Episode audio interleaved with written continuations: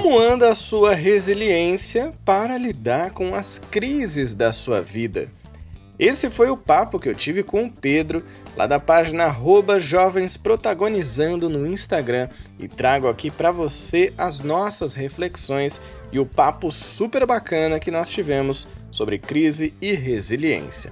Então, você já sabe, aumenta o som e vem com a gente em mais um podcast do Coaching Espírita.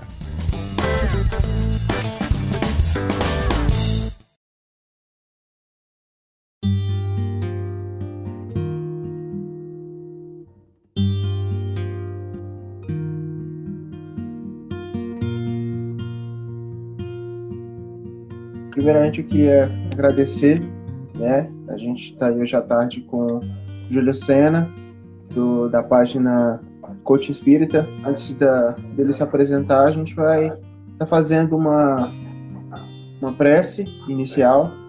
Então, eu queria pedir é, para todo mundo, se possível, para tentar estar elevando os pensamentos nesse momento. Venho pedir a Ti, amado Mestre Guia Jesus, a espiritualidade amiga, bênçãos, paz, paciência, para que nós dois aqui neste momento, e não apenas nós dois, mas todas as pessoas que estão nos assistindo, a toda a espiritualidade amiga que eu acredito que está aqui junto conosco, que possamos ter um bom momento de conversa, de reflexão, que o Júlio possa estar bem nesta tarde, para estar aqui conosco, e não apenas essa tarde, né, mas de maneira geral. Que a todas as pessoas que estão nos escutando, nos vendo, possamos todos elevar as nossas energias para mais esse momento, mais esse encontro que, devido à situação atual, a distância está nos proporcionando. Assim, acho que damos iniciada a nossa, nossa tarde e a nossa live. Que assim seja. Que assim seja.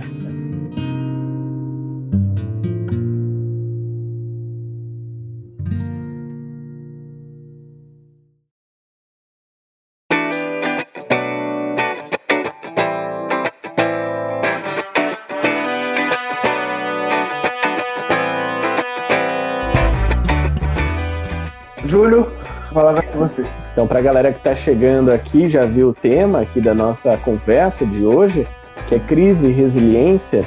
E eu digo que é uma conversa porque você pode participar também, você que está aí acompanhando com a gente, a ideia é que você mande a sua mensagem, que você pergunte também, principalmente. Eu vou buscar não me estender muito, eu já tinha combinado isso com o Pedro, vou falar aqui algumas coisas, né, sobre esse tema de crise e resiliência, mas também abrir para o nosso bate-papo. Eu acho que isso é muito importante, essa troca, a participação de quem está aqui na live também acompanhando, acho isso fundamental.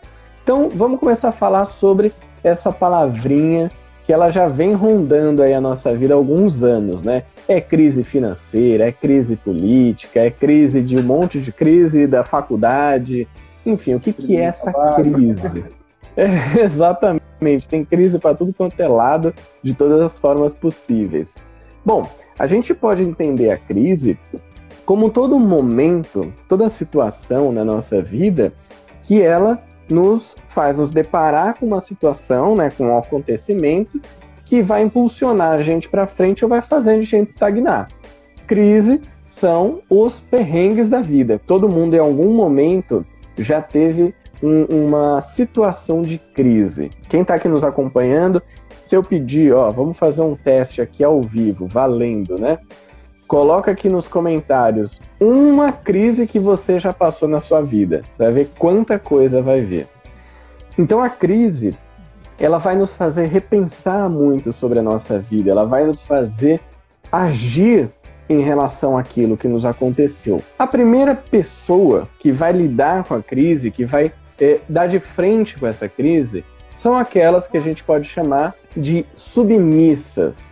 São pessoas submissas. O que, que são pessoas submissas, Júlio? O que, que é isso?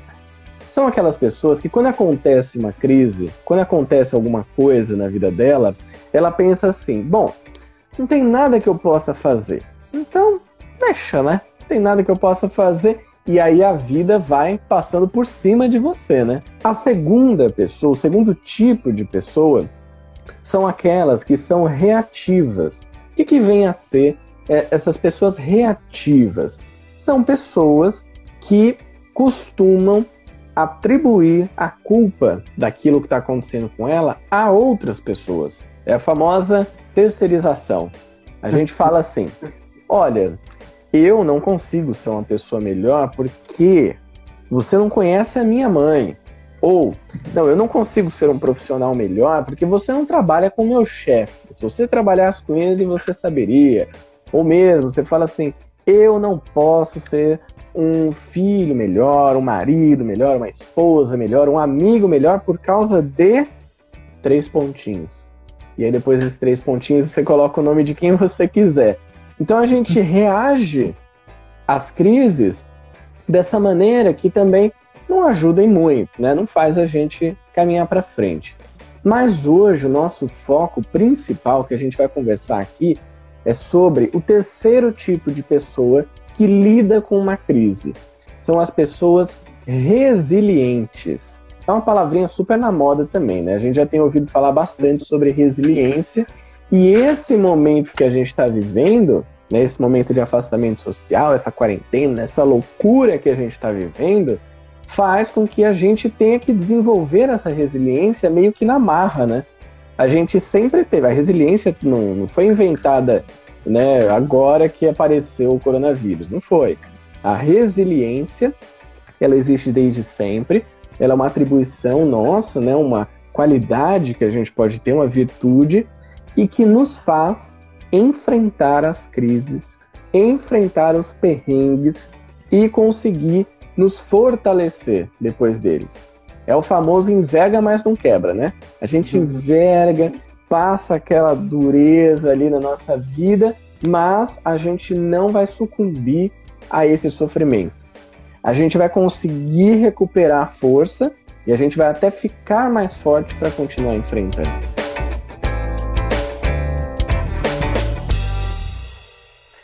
Mas como que essas pessoas agem? Pessoas submissas falam: não, não tem nada que eu possa fazer. Pessoas reativas falam: não consigo fazer por culpa de fulano. Atribui a culpa para alguém. E as pessoas resilientes, o que, que elas falam? Aí já fica aqui a primeira dica para quem está nos acompanhando. Né? Você quer desenvolver a sua resiliência, você está passando por um perrengue, por uma crise na sua vida e precisa desenvolver essa resiliência. Bom, você vai falar assim: como eu posso solucionar? A gente se coloca à disposição de pelo menos pensar, talvez aquilo que está acontecendo na sua vida não tenha uma grande solução, você não vai conseguir resolver do dia para a noite, mas você pode pensar nisso, tá? Quais são as opções que eu tenho? O que, que eu posso fazer com isso? E aí pode ser que você ainda fale assim: não, Júlio, não tem nada que eu possa fazer tudo bem, não tem problema. Você continua podendo é, desenvolver a sua resiliência. De que maneira? Pensando assim, o que é que eu posso aprender com isso? E não sei, né, quem está aqui nos acompanhando, até você, Pedro, se a gente já tá, não está cansado de ouvir isso, né? Em todos os lugares as pessoas estão falando de resiliência, de pensar o que, que a gente pode aprender e tudo mais. Mas tem uma grande diferença que vai é, transformar a sua vida. Olha só, vai transformar. Nossa, o que, que é isso, né? Que vai transformar a nossa vida. Sabe o que, que é isso? É uma coisa que Jesus já pediu para a gente fazer, né? Agir é ação. Não adianta a gente ficar só na teoria. Ah, não, mas eu já ouvi falar muito disso, isso aí não funciona, isso é loucura. É ação. A gente precisa ouvir isso. Ah, então é assim que eu posso agir? Eu posso pegar uma situação da minha vida e pensar claramente, pensar é, conscientemente no que eu posso aprender, faça isso. Se for preciso, se você é, precisar materializar isso, você pode escrever até num diário. Isso é se colocar em ação no mundo. Isso é você olhar para você e falar assim: pô, eu vou passar pela crise, mas eu vou passar de cabeça erguida. Eu vou passar disso aqui com coragem, com ânimo, com força, com resiliência. Um elemento essencial para a gente poder desenvolver a resiliência. Sabe qual é? É um elemento que o Leon Denis falou em um dos seus livros. Um dos atributos do espírito, uma das potencialidades da alma é a vontade. Talvez uma das principais. E o próprio uhum. Kardec vai trabalhar a questão da vontade ao longo da codificação espírita. O que é a vontade? É você realmente querer. É algo que está em você, que você tem que desenvolver aí dentro. Essa ação, essa força, essa força de vontade que você pode colocar para agir no mundo. Parece até um papo meio maluco, né? Ah, vontade, mas como que eu faço isso? Você precisa começar de pouquinho. É de pouquinho em pouquinho que a gente vai desenvolvendo a vontade. Não é do dia para noite você fala, tá, é isso, eu vou mudar o mundo e vai ser até terça-feira. Se não for, eu desisto. Deixa para lá, eu vou tentar outra coisa. Não. É fazendo um pouco de cada vez. A gente já é, trouxe aqui algumas pessoas até comentaram, eu vi que rolaram alguns comentários aqui sobre as crises que passaram, né? Algumas crises, elas podem ser crises é, mais tranquilas, digamos assim. O que, que é uma crise um pouco mais tranquila? É aquela que você vê que não vai ter um impacto tão imenso na sua vida, só depende de você resolver, só vai ter impacto em você. O que, que é uma grande crise? Até vi aqui que o, o amigo Wagner Moura entrou, Wagner, que é o fundador da Fraternidade Sem Fronteiras, eu vou usar o exemplo dele, então, aproveitando que eu vi o nominho dele aqui na live. Uma grande crise é, por exemplo, o trabalho que a Fraternidade Sem Fronteiras faz.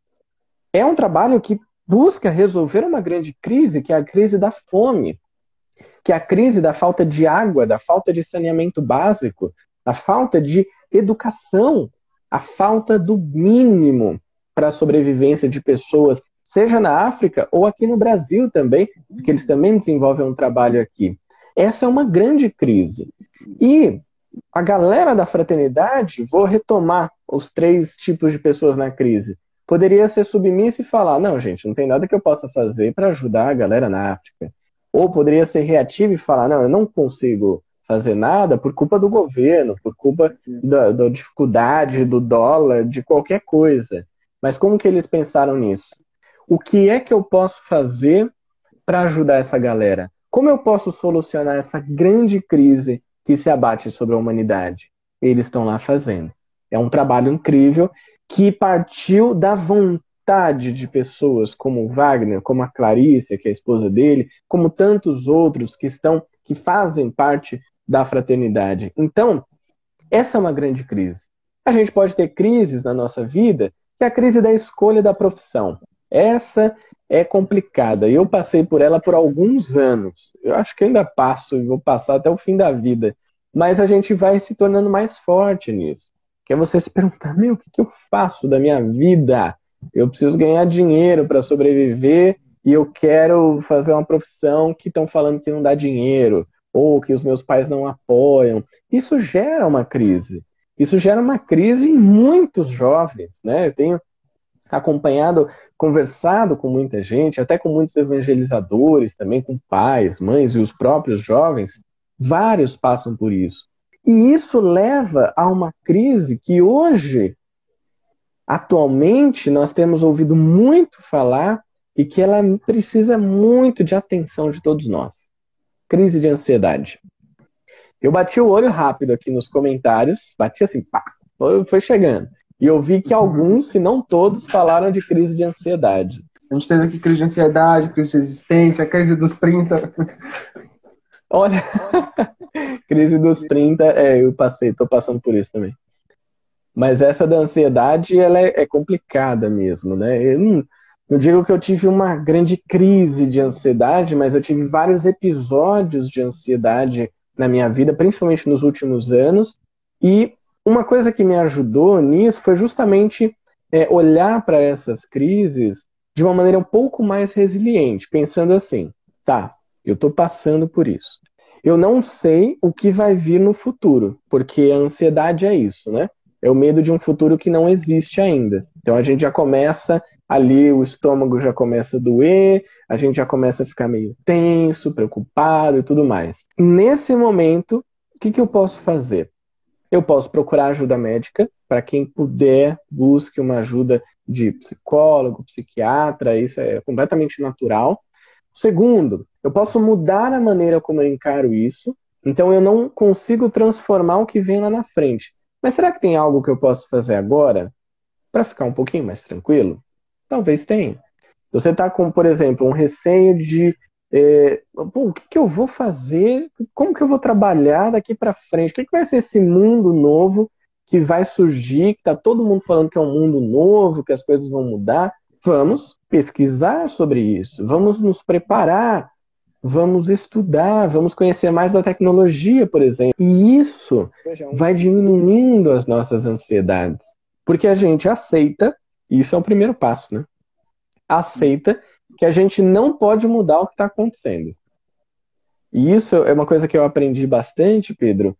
É, dentro do Espiritismo, a gente vê essa questão de você viver esse presente, né? Que você está é, sempre conectado com a sua existência e preparando isso para o futuro, mas eu também tive contato com a filosofia, que é a filosofia estoica, é do estoicismo.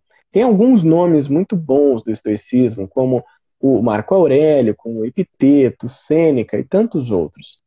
E basicamente, a principal frase ali que, que eu gosto do Epiteto, né, um dos grandes mestres da filosofia estoica, é quando ele fala assim: na vida, a grande questão é você conseguir discernir entre as coisas externas ao seu controle, que você não tem o que fazer, muitas vezes, e as coisas que estão sob o domínio do seu controle. Todo o resto não importa. Então, o que está externo ao nosso controle é, por exemplo, a crise, né, a pandemia do coronavírus. Não tenho controle nenhum sobre isso. Gostaria. Eu gostaria de apertar assim, o interruptor e puf, acabou o coronavírus. Mas não, né? Ele continua aí. Outras coisas que eu não tenho controle. A maneira como as pessoas vão reagir ao que eu estou fazendo. Não tenho controle. Eu passo por isso, posso dar o meu depoimento aqui. É, vira e mexe, eu recebo mensagem, principalmente no YouTube, né? Que é comentário, é uma coisa mais distante. É diferente, por exemplo, de uma mensagem direta no Instagram. Mas eu recebo no YouTube comentários de pessoas que são os famosos haters, né? Tá tudo certo, todo mundo tem direito a dar a sua opinião. Mas eu, a hora que eu percebo que eu não tenho controle sobre isso, eu fico um pouco mais tranquilo. Porque aí eu vou analisar aquela mensagem que eu recebi, né? E vou ver, será que tem um fundamento? Às vezes tem, às vezes é algo que eu posso melhorar no meu trabalho. Às vezes não. Às vezes é só um ódio barato, né? Que a pessoa quer é jogar ali, expressar, e tá tudo certo também. Eu falo, bom, não posso fazer nada, não posso mudar essa pessoa. Né? Quem sou eu para querer mudar ela? Então eu aceito isso. E é importante falar aqui, Pedro, que aceitação ela é diferente do conformismo. Às vezes as pessoas confundem as duas coisas. O conformismo é quando eu aceito, mas eu aceito assim. Ah, não, tudo bem, ó. Ah, tudo certo, deixa aí, mas eu me conformo. Ah, eu deixo. E as coisas vão assim. Se vierem me xingar, eu não vou fazer nada. Eu simplesmente vou me conformar que é, é assim mesmo que tem que ser. A aceitação é diferente, porque no final da aceitação tem uma palavra que eu adoro, que é ação. Aceitação é eu aceito, beleza, a pessoa mandou o um comentário, a pessoa reagiu de tal e tal maneira, mas eu penso como uma pessoa resiliente. O que, que eu posso fazer com essa informação? Será que isso pode me fazer aprender algo novo? Pode me fazer é, estar mais forte para lidar com a crítica, por exemplo? Porque pode ser que você tenha aí alguma ideia na gaveta, pode ser que você tenha um projeto que seria muito legal, mas que ele não saiu ainda da gaveta, porque você pensa assim: ah, o que, que as pessoas vão achar disso? E se as pessoas não gostarem? E se as pessoas reclamarem? E se as pessoas odiarem? Mas está aí. Tenho certeza que tem um monte de livro incrível que não foi escrito. Tem um monte de projeto maravilhoso de Instagram, de YouTube, de Facebook, de TikTok, de tudo que nunca foi feito. A gente fica muito preocupado com o que as pessoas vão achar, quando na verdade a gente só tem controle mesmo sobre o que a gente mesmo vai achar, como a gente vai reagir àquilo que está à nossa volta. Tem uma frase é, que ela é atribuída ao Jean Paul Sartre e que ela tem muito a ver com essa que o Epiteto falou também. Que o Jean Paul Sartre fala assim: na sua vida não importa o que acontece com você. As coisas que acontecem na sua vida, elas não têm importância. O que tem verdadeiramente importância na sua vida é o que você vai escolher fazer com o que a vida traz para você. Então é a escolha que você faz com aquilo que chega até você. É isso que vai te tornando mais resiliente. Porque essa escolha você sempre tem. Olha, uma outra, um outro exemplo aqui. Tem um cara, esse aqui é fantástico. Eu li o livro dele, já conhecia um pouco da história, mas aí eu fui ler mesmo né, o trabalho dele, que é o Viktor Frankl. Ele escreveu o livro Em Busca de Sentido. É um livro fantástico. A primeira parte inteira do livro ele narra a história dele nos quatro campos de concentração que ele viveu, que ele foi preso, né? Ele foi um prisioneiro da Segunda Guerra Mundial. Ele sobreviveu a quatro, quatro campos de concentração. Pensa o que, que é isso. É, é muito complexo, é uma crise sem precedentes. Ele perdeu tudo. Ele perdeu a família, ele perdeu o nome dele, ele virou um número, ele perdeu uma tese que ele levava no bolso, inclusive, estava ali escrito os estudos dele, e ele fala sobre essa busca do sentido. E uma das frases que eu gosto muito dele é quando ele fala assim: a última liberdade humana é a liberdade de escolher como reagir ao que está acontecendo na sua vida. Ou seja, a gente sempre tem essa liberdade ele teve a liberdade e a, a consciência, né, da liberdade de escolher o que, que eu vou fazer com isso. E ali ele sobreviveu e conseguiu escrever esse livro, teve uma vida depois né, desse momento traumático, mas ele se tornou mais resiliente nessa história. Isso tornou ele mais fortalecido para enfrentar as barras que vão vir depois. Isso é importante dizer aqui. A gente está passando por uma situação XYZ. Cada um colocou a sua crise aqui nos comentários também. Hoje nós estamos passando por uma crise global. Todo mundo passando pela mesma crise. Isso vai passar, tá? Isso vai acabar. Né? Não teve nenhuma grande crise na humanidade que durou eternamente, até porque as coisas mudam, melhoram, a gente sempre encontra soluções. Vai passar, uma hora ou outra. Quando passar, será que o mundo vai ficar colorido, saltitante, vai virar regeneração, um planeta feliz? Não vai, do dia para a noite não vai. Vai continuar tendo crise? Vai continuar tendo crise. Mas uma mente que já trabalha com esse pensamento resiliente, ela vai te proporcionar ferramentas para que você enfrente essas crises, para que você lide com cada perrengue que acontece na sua vida com cada é, coisa difícil, com cada dificuldade que você tenha, de uma maneira ativa. Aceitando que você não pode mudar a situação, não dá para mudar a situação, mas lembrando que você pode escolher como reagir àquilo. E esse poder de escolha, quando a gente toma consciência dele, meu amigo, é incrível. Quando a gente toma consciência de que a gente pode escolher o que a gente vai fazer com as coisas né, que aparecem na nossa frente, aí você fala: pronto, eu sou o dono do meu mundo. Eu vou conseguir superar essas situações. Esse momento que a gente está vivendo, eu até costumo usar uma analogia. Não sei se você gosta de futebol, Pedro. Gosto. Maravilha. Então, então vou usar aqui a analogia, né? chegou a hora da nossa convocação. Eu gosto também. Então a gente foi convocado, né? A gente foi convocado para um jogo. E nesse jogo a gente vai precisar treinar, o treino é fundamental. A gente vai precisar ter disciplina e a gente vai precisar ter propósito. Como é que a gente treina? A gente treina aprendendo a lidar com as coisas da nossa vida. tendo uma visão de aprendiz. Então aconteceu uma coisa aqui que eu aprendi com isso. Isso é treino. Isso vai nos mantendo ativo. Segundo, disciplina. Disciplina é você estar focado naquilo que você tem que fazer. E o foco, vou até fazer um parênteses aqui, tá? Muita gente imagina que o foco é uma coisa assim, eu só posso fazer isso, então eu tenho que focar nisso aqui. E na verdade, a gente pode entender o foco também como aquilo que você não deve fazer. Vou dar um exemplo prático. Eu estou aqui falando com vocês, participando dessa live, mas eu escolhi várias coisas que eu não vou fazer. Por exemplo, eu estava, antes de começar aqui, eu estava tocando violão, ele está aqui do meu lado. Eu poderia fazer a live e ficar aqui, tocando violão, tal, não sei o quê, mas eu ia perder o meu foco. Eu estou aqui com o meu computador do lado para eu acompanhar algumas anotações que eu fiz, mas eu podia, vou entrar aqui no Facebook, aí a gente vai falando, vai trocando uma ideia, eu estou aqui no Facebook. Eu escolhi não fazer isso. E eu escolho não fazer várias coisas. Então, quando você precisar ter foco, ah, eu preciso ter foco para estudar. Escolha coisas que você não vai fazer. Eu não vou entrar no Facebook, não vou entrar no WhatsApp, não vou entrar no Instagram. Eu vou colocar um fone de ouvido, mas eu não vou ouvir músicas que eu goste de cantar, que aí eu vou parar de estudar e vou começar a cantar. Então, tudo isso é foco.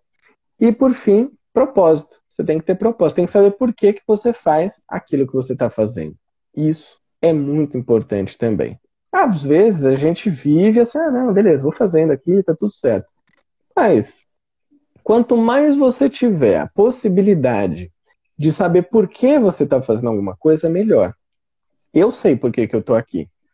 Por que, que eu estou participando dessa live aqui com o Pedro, com a página Jovens Protagonizando aqui no Instagram? Porque, para mim, é importante compartilhar aquilo que eu vivo na minha vida, aquilo que eu estudo, aqueles conhecimentos que eu adquiri de alguma forma, seja pela experiência, seja pelo contato com outras pessoas ou pelo próprio estudo mesmo da doutrina espírita e de outras coisas.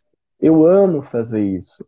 Eu amo poder traduzir entre aspas, né? Aqueles conceitos que muitas vezes ficam complicados dentro da doutrina e trazer para uma linguagem mais leve, mais atual, uma conversa mesmo, uma coisa do dia a dia e que as pessoas possam colocar em prática. Então eu sei por que, que eu estou aqui. É por isso. Quando você tem clareza disso, desse propósito, você faz com alegria, você faz com amor, você faz com dedicação. Então, recapitulando: treino, disciplina e propósito. Aí sim a gente vai conseguir ser um craque nesse time da regeneração, porque a convocação foi feita por um cara, vocês sabem, né? É o técnico mor desse time, que é Jesus. Ah, mas como é que ele convocou a gente, Júlio? Eu, o que, que eu vou fazer aqui para a regeneração? Todo mundo pode contribuir. Todo mundo. Até no podcast A Jornada do Autoconhecimento, o quinto episódio, né, que foi o que eu publiquei ontem, eu falo sobre isso, essa nova era que está chegando, e eu trago aquela analogia bastante conhecida de que na areia né, da praia, ela é formada por pequenos grãos. Né? A praia é formada por pequenos grãos de areia, o oceano é formado por pequenas gotas de água. Só que se não fosse cada uma dessas gotas ou desses grãos, não ia ter praia nem oceano. E o que, que isso tem a ver com a nossa vida? Cada pequena ação pequena, minúscula ação que você tenha na sua vida é um grão de areia na construção da regeneração. É uma gota d'água na transformação desse planeta. Cada grão de areia, cada gotinha de água, que você acha que não é muita coisa. Aí você pensa assim: não, quem sou eu, né? Quem sou eu para Jesus ter me convocado para estar tá aqui? Bom, convocou porque você está aqui. E se a gente está aqui, chegou a hora de jogar esse jogo com foco, com disciplina, com treino. A gente está aqui para se transformar moralmente. O que, que é isso? A gente está aqui para observar aquilo que a gente não faz tão legal. Aquele comportamento que você fala, isso aqui é meio esquisito, não está me dando bons resultados. E mudar. E olhar para aquele comportamento e falar, meu, isso aqui eu sou bom, rapaz. Olha, isso aqui eu estou indo bem. Melhora, continua, progride nisso amplia essa ação. É para isso que a gente está aqui, para se transformar. Porque quando a gente se transforma, o mundo se transforma. E são as crises que vão fazendo, vão dando aqueles empurrões na nossa vida, para que a gente possa olhar para ela e falar: tá bom, isso aconteceu, não tenho o que fazer, não posso mudar a situação, mas eu posso escolher como que eu vou reagir a isso. Seja buscando uma solução, seja compreendendo e refletindo sobre um aprendizado. É assim que a crise e a resiliência vão fazer a gente enfrentar todos os perrengues da nossa vida. Vamos abrir para perguntas? Que oportunidade! Eu queria agradecer aos jovens protagonizados, todo mundo, sua presença, sua participação, é, é, sua gratidão, né? Acho que é o que a gente pode dizer.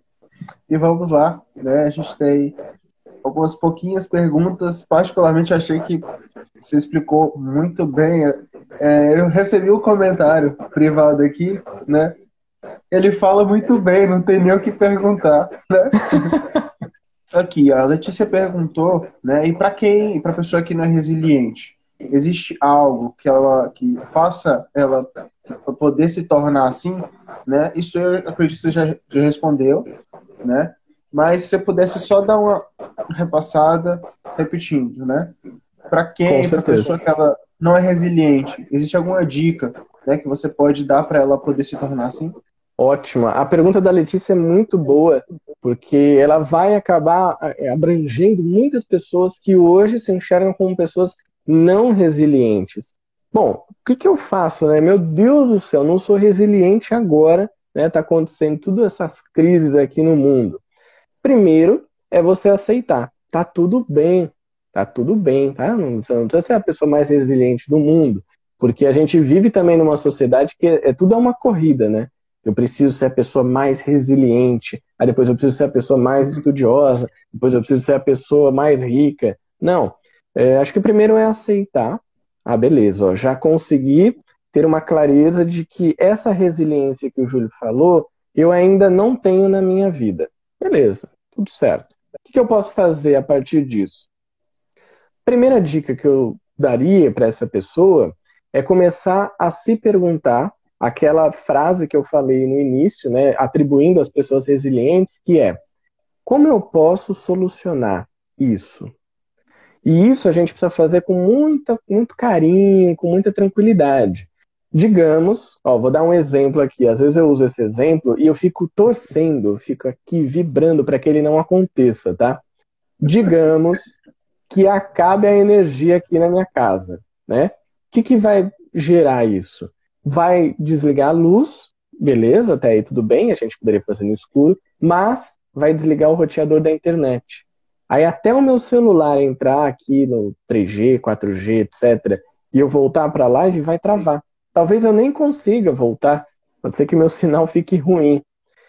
E aí? O que, eu faço? É uma crise. Né? Eu estava aqui conversando com a galera e aí desligou tudo. Primeiro eu penso assim: o que, eu posso fazer para solucionar? Vou tentar o 4G. Aí dentro lá, tá, hum, não deu certo. Tá, o que mais que eu posso fazer? Tá, eu vou ver com a Ana, minha esposa daqui, rotei a sua internet no meu celular, eu vou tentar entrar de novo, tal. Não deu certo. Paciência.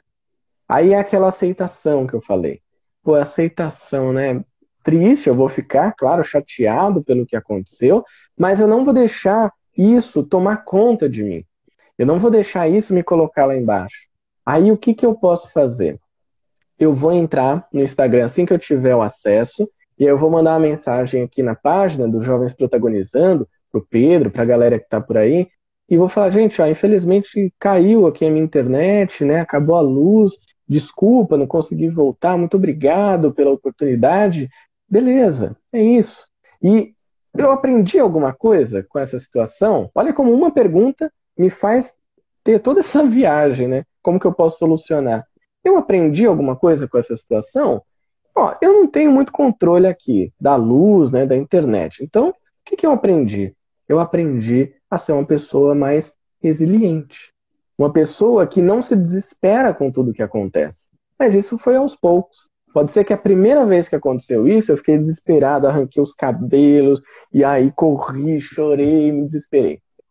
A segunda vez, pode ser que você arranque os cabelos só de um lado da cabeça que já é um grande avanço. E aí você já não corre e se desespera, você se desespera num lugar. Você fica ali meio atordoado e tal. A terceira vez, você não vai nem arrancar nada da cabeça. Você só vai ficar assim, putz, que chato que aconteceu, ficar chateado.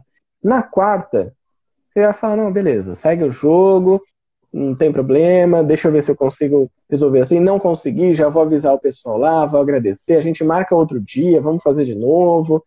Pronto. É muito ruim, né? Quando acontece alguma coisa e a gente ainda não tem essa resiliência muito bem desenvolvida e aquilo fica corroendo. Eu, no caso, eu tenho gastrite nervosa, então a minha gastrite já ataca, vem aquela dor, né? Tem gente que tem dor de cabeça, pode se reverberar de várias formas. Comece com uma pergunta: Como eu posso solucionar? Ou o que eu aprendi com essa situação? Assim que você aceita que você não tem controle do mundo externo e você começa a questionar isso, você vai desenvolvendo a sua resiliência. Então, vamos com calma que a gente chega lá.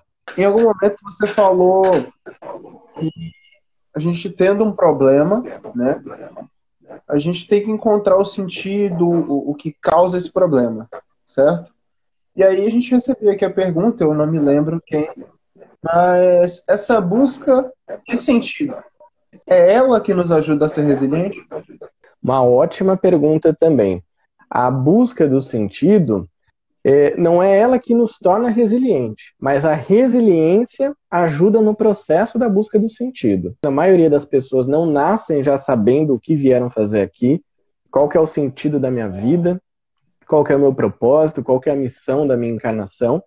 Então, o desenvolvimento da resiliência ele ajuda nessa busca de sentido. Porque quando a gente se torna mais resiliente, a gente se torna mais aberto ao mundo. Né? A gente tem aquela mentalidade de aprendiz, aquela mentalidade de tudo bem, pode vir mundo, as coisas podem acontecer, que eu sempre vou tirar algo de bom daqui, algum aprendizado, algo que vai me fortalecer. E a busca do sentido ela não é tão simples assim. Né? Eu falo sobre isso no ano passado, 2019, eu lancei um livro, é um e-book, né, que está lá na Amazon, que é o propósito de vida para jovens, que trata disso, desse caminhar em busca do nosso sentido. E a resiliência faz parte desse caminho também. O quanto a gente pode, numa situação de crise, como eu falei, a crise da escolha da faculdade, a crise da carreira, tendo a resiliência de perguntar: o que, que eu posso fazer com isso? O que, que eu posso aprender com essa situação?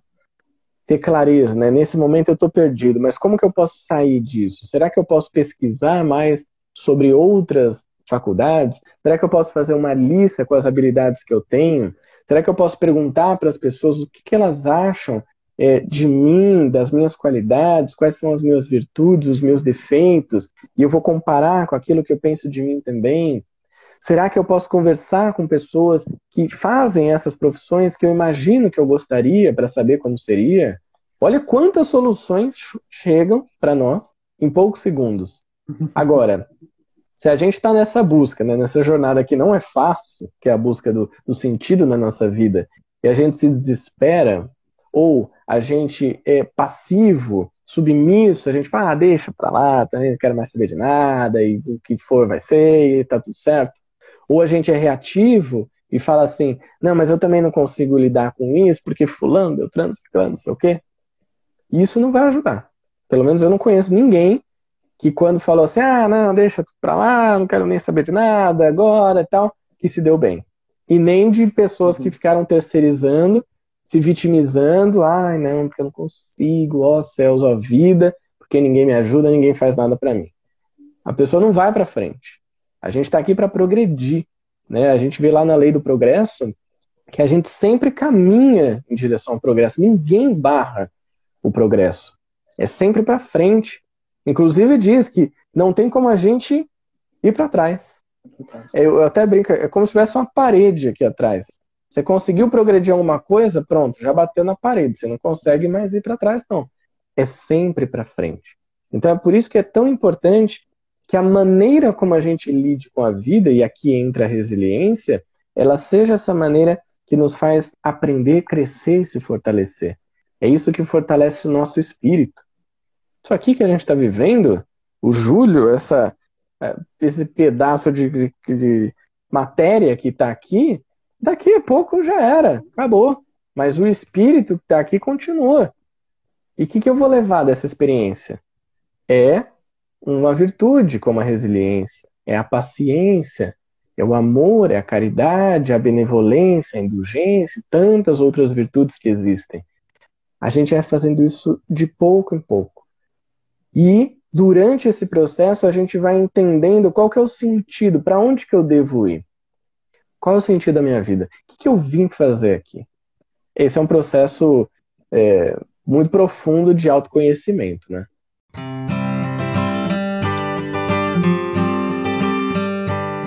É, temos aqui uma terceira perguntinha. Que aprendizado é, você acha que a população pode tomar dessa crise global que estamos passando? Que aprendizado? Essa é uma ótima pergunta, que inclusive eu não sei responder. não sei responder com uma única resposta, né? Admito isso, porque são muitos aprendizados. Eu acho que é um aprendizado individual. É, pode parecer um pouco clichê isso, mas cada pessoa está passando por essa crise de um jeito diferente.